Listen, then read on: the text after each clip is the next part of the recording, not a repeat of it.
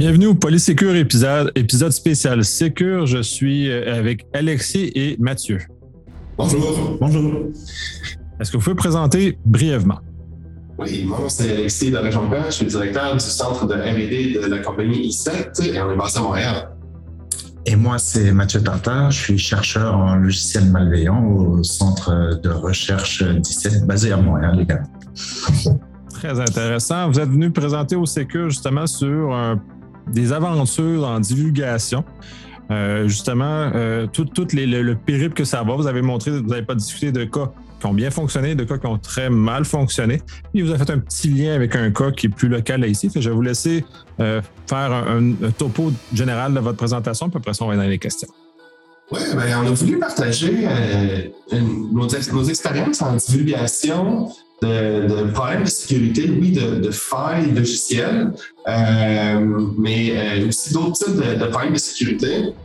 Euh, notamment les problèmes de divulgation de situations de compromission, où là, il n'est plus du tout question de divulguer une situation de, vulnérabilité où il, faut agir dans un, délai donné. Là, c'est des situations où il y a urgence et on a besoin de, contacter les, organisations rapidement et on a besoin qu'elles agissent également rapidement en conséquence.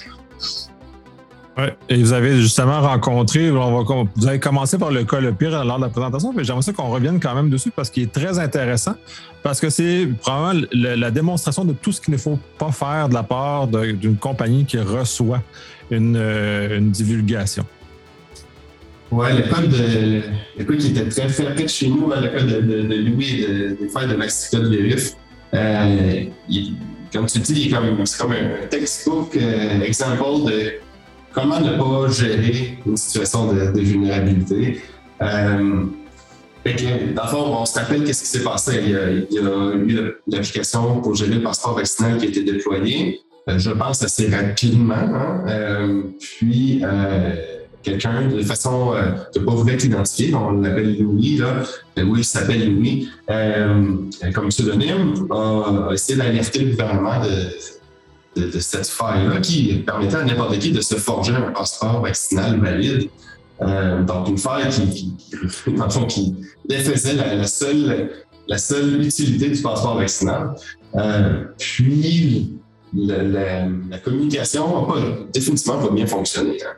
Euh, il y avait, je pense que Louis n'avait pas eu de, bon interlocuteur qui expliquer le problème. ça a fini par passer par les médias. Et l'interlocuteur qui a pris le message, était notre gouvernement québécois, a mal reçu l'information et a menacé de poursuite, vraiment essayé de braquer, là, euh, même si euh, on est en 2022 et que ça fait des années que, les organisations sont censées être habituées de gérer ce genre de rapport-là, euh, ben, notre gouvernement a, montré qu'il n'était pas tout à fait mature à ce niveau-là.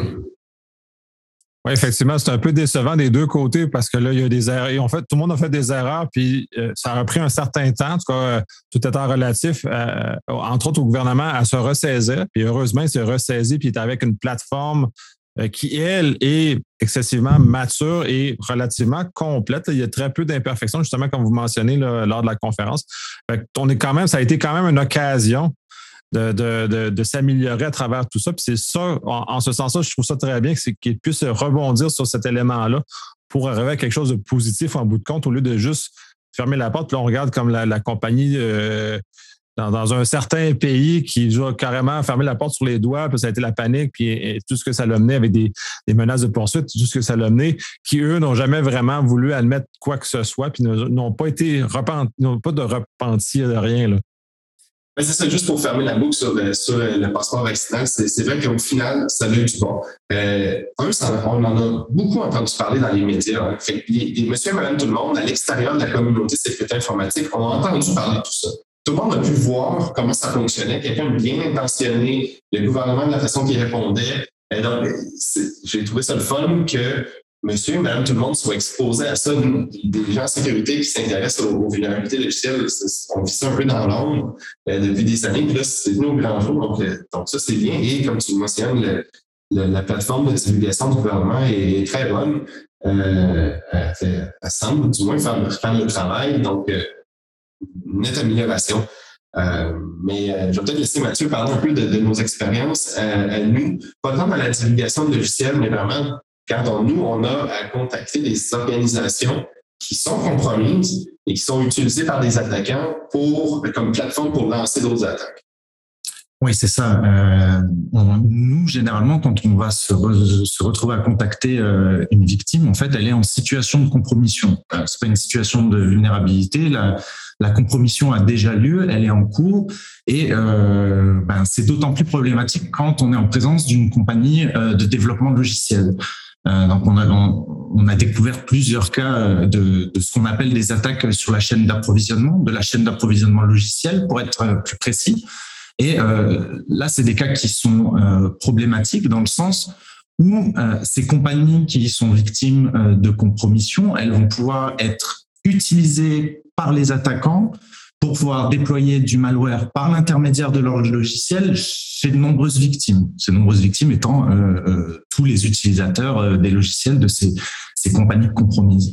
Et euh, bah, ce qu'on a présenté justement à Secure, c'est plusieurs cas de figure où c'est des compagnies de développement logiciel qui notamment développent des logiciels pour des, des, des, organisations gouvernementales, par exemple, sont euh, totalement euh, euh, incapable de, de, de, gérer la, situation correctement, dans le sens où on s'est aperçu que bah déjà elles étaient très compliquées à contacter pour leur notifier d'une compromission, alors qu'on est dans, dans une situation d'urgence d'urgence absolue, puisque ce sont des compagnies qui, qui, qui ont pour clients, par exemple, des, des, des, compagnies, de, des, des, des organisations gouvernementales euh, et qui sont compromises par des groupes de cyberespionnage. Euh, donc ici, on essaye de contacter ces compagnies, on se rend compte qu'il n'y a aucun formulaire ni aucun point de contact euh, approprié pour les contacter. Et une fois qu'on parvient enfin à les contacter, on est face à plusieurs cas de figure où on va observer la stratégie de l'autruche, le déni, les menaces voilées lorsqu'on veut rendre public les compromissions euh, afin, afin, de protéger, afin de protéger les, utilisateurs finaux.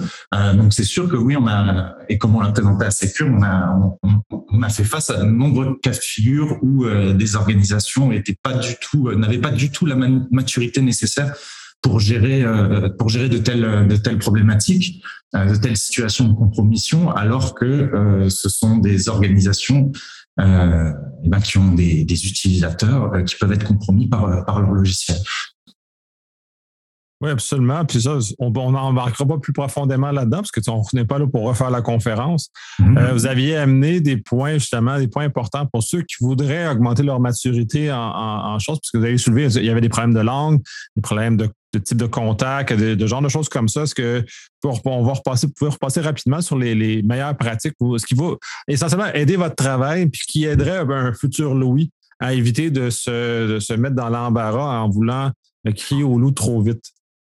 Oui, dans le fond, ces, conseils-là s'adressent à des organisations euh, qui ont soit de l'infrastructure exposée à Internet, qui est des serveurs, ou qui développent un produit logiciel qui est vendu là, à, des tierces parties.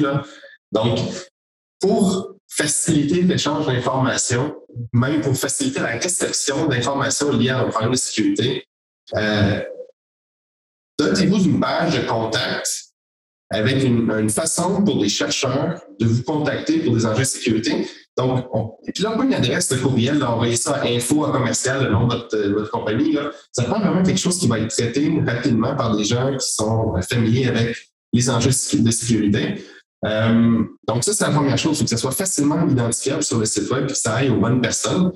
Euh, ensuite, ben, les bonnes personnes qui vont récupérer ces rapports-là, ces contacts-là, il euh, faut qu'il soit capable d'agir rapidement pour trier le, bruit parce qu'il va sûrement avoir du spam ou des rapports un peu bizarres qui n'ont pas trop d'intérêt, mais qu'il soit capable de discerner les, demandes, les, les, rapports sérieux et euh, d'établir une relation, euh, une communication avec la personne qui de leur veut que du bien. Hein. En fin de compte, nous, quand on entre en contact avec une, organisation compromise, on n'est pas là pour leur demander de l'argent. On ne demande jamais un sou, by the. On n'est pas là pour leur vendre un produit. Euh, on n'est pas des vendeurs, on est simplement là pour les aider à récupérer de, de l'infection, puis que l'attaquant perd son, point, son point de pivot, qui l'empêche faire d'autres dommages.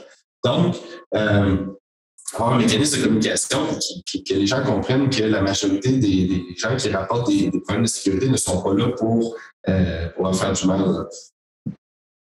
Ouais, mais les gens, ça, ils ont le plus le peur de, l'embarras qui est associé avec ce genre de choses-là.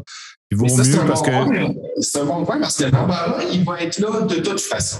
L'information, elle va sortir. Nous, là, si on se et Mathieu l'a montré dans, dans, certains cas de figure, on a un cas avec, euh, c'est euh, Ebola, c'était Able de Stock, qui est une compagnie qui a nié avoir quelques problèmes que ce soit. Jusqu'au lendemain, on avait rendu notre rapport public. Et là, soudainement, ils ont plaidé que c'était une mauvaise communication et qu'on euh, s'était mal compris. Euh, donc, l'embarras, dans leur cas, était bien pire dans ce cas-là que s'ils avaient collaboré avec nous, parce que l'information va sortir. Donc, il faut gérer les choses de, la bonne façon. Et puis, euh, l'embarras, tout le monde se fait pirater. Tout le monde, tout le monde a une compromission un jour ou l'autre. Ça, arrive à tous les jours.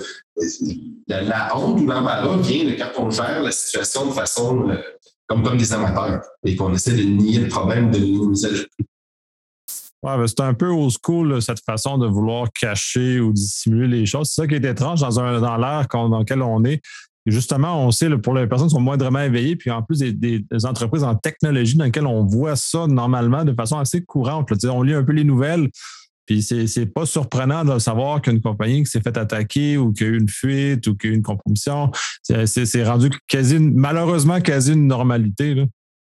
Voilà. Fait qu'on juge, on peut juger, disons, de, ces, de ces incidents-là. On peut juger des compagnies victimes sur la façon dont ils vont, dont ils vont réagir. Euh, dans les bonnes pratiques et les conseils, tantôt, j'ai oublié de mentionner de, communiquer avec les, parties affectées. Donc, si, euh, si vous, êtes, vous travaillez pour une organisation qui développe du logiciel et que vous vous faites compromettre votre infrastructure et que l'attaquant a inséré du code malveillant dans votre logiciel et que ce code malveillant-là a été poussé à tous vos clients, il faudrait peut-être leur dire très rapidement à tous ces clients-là, il nous est un incident et vérifier vos systèmes parce qu'il y a un attaquant qui est passé à travers notre infrastructure pour se rendre à vous. Euh, ça, c'est le cas de figure de SolarWinds. C'est exactement ça qui s'est passé. Euh, l'attaquant a compromis SolarWinds, puis ensuite est allé euh, pousser son code malveillant chez tous les clients ou une grande, partie des clients de SolarWinds. C'est important de communiquer avec ces clients-là. Ça fait partie de la responsabilité des organisations. C'est ça, je trouve ça très intéressant parce que vous avez parlé des volets de chaîne d'approvisionnement, parce qu'après SolarWinds, c'est comme tombé mort. On n'a plus vraiment entendu parler de ce type d'attaque-là. Et pourtant, il est encore très présent, puis probablement même plus présent maintenant, surtout dans, le contexte de, guerre euh, en Ukraine euh, présentement. C'est plus des, tactiques qui vont être plus utilisées maintenant. Donc, je trouve ça très intéressant d'avoir ramené ça à l'avant-plan, pour nous rappeler que ça existe c'est des armes de multiplication très importantes, l'attaque de la chaîne de, chaîne d'approvisionnement, parce qu'on n'attaque plus un, on attaque un, mais de, fait, on en attaque 10, 100, 1000 facilement d'un seul coup. Puis clairement, euh, c'est rendu à, la disposition des, attaquants de, de sophistication moyenne à élevée. Donc, on n'est plus euh, dans, la rareté qu'on pouvait euh, plaider avec SolarWinds, qu'on disait, oui, c'est des espions russes, c'est beaucoup d'argent, bla, Ça a l'air d'être beaucoup plus accessible maintenant. Puis rapidement, à part de ça. Mm-hmm.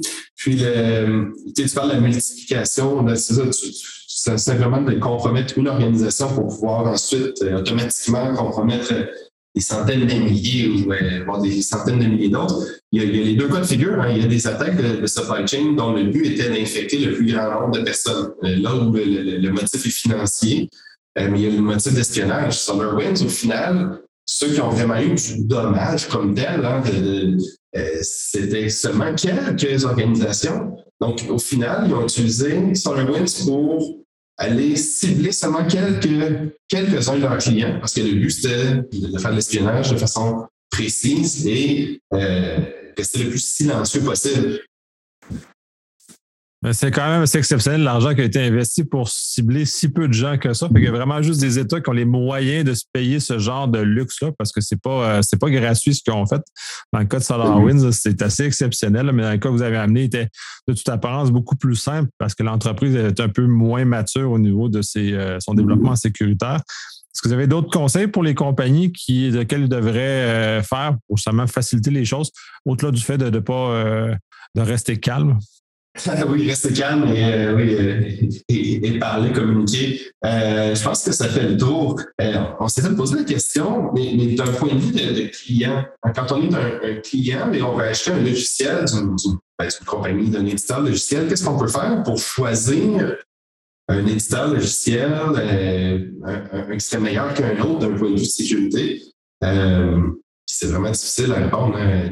On a vu des compagnies, des organisations très petite, très immature, disons, au niveau de sécurité, se, se faire compromettre. Puis le SolarWinds, qui est une, grosse boîte avec un ciseau, avec des équipes de sécurité interne, ils se sont fait compromettre quand même.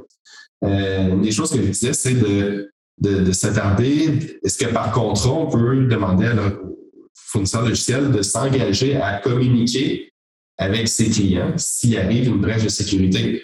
Euh, ne peux pas les forcer à ne jamais se faire, se faire compromettre, mais euh, au moins, le, minimum, c'est d'avoir l'information le plus rapidement possible. Ça, c'est une chose qui, qui, serait faisable, ou du moins qu'on pourrait commencer à exiger euh, de plus en plus. Intéressant. Euh, je reprends une question qui avait été posée lors de la présentation, mais qui n'a malheureusement pas été reprise dans la rediffusion. le sécurité.txt, puis, euh, tout le volet de finalement, moi, la, question euh, euh, adjacente à ça, c'est avoir un, API de divulgation parce que vous, êtes des professionnels dans le milieu. Je ne suis pas quelqu'un dans un sous-sol, mais il y a beaucoup de professionnels comme vous autres qui œuvrent dans ce milieu-là. Est-ce que c'est des avenues qui pourraient être facilitantes pour tout le monde? c'est une bonne question. Le security.txt, c'est un espèce de format standard pour mettre les façons de contacter l'équipe de sécurité euh, tu mets ça dans la racine de ton de, site web. Euh, L'idée bonne en pratique, on la voit très, très, très, très peu être utilisée. Euh, c'est une des choses qu'on regarde quand on essaie de trouver un bon contact, là, quand on entre en contact avec une organisation. Euh, donc, c'est une bonne idée. Euh, ceci étant dit, au niveau d'un outil, disons, pour automatiser avec un API ou quelque chose du genre, ça arrive fréquemment qu'on a à communiquer avec des gens, mais à révéler des trucs, mais pas assez pour dire ça va nous prendre un système pour faire des notifications euh, automatiques. Le truc, c'est qu'il y a toujours des humains. Il faut, il faut qu'il y ait des humains qui se parlent. Euh, on n'a pas le choix parce que c'est jamais arrivé qu'on a fait un rapport de divulgation puis on dit merci, votre rapport est tellement complet, on n'a aucune question, c'était trop clair. Euh, on ne se reparle plus. Il y a toujours des allers-retours, des clarifications. Euh, donc, euh, je pense que c'est vraiment important de garder ça, la relation humaine. Euh, puis je pense que je vais le dire plusieurs fois dans, le podcast, c'est la communication, c'est d'être ouvert, de dire oui, parfait, on a trouvé ça. Peux-tu vérifier si c'est réglé? Euh, peux-tu me donner un peu plus d'indices? On ne trouve pas exactement la source. ça fait un sens en d'aller-retour. C'est parfait. moi, ça fait le tour. Est-ce que vous avez un mot pour conclure? Non, il n'y a pas de mot pour conclure. Vous avez c'est suffisant comme ça? Je pense que c'est suffisant, oui. Super, mais merci beaucoup. Merci de votre générosité. Merci de votre temps. C'est très apprécié. La conférence était très intéressante. Euh, puis j'espère que ce petit complément d'information-là sera également intéressant pour, euh, pour tout le monde. Merci. Merci beaucoup. Merci beaucoup.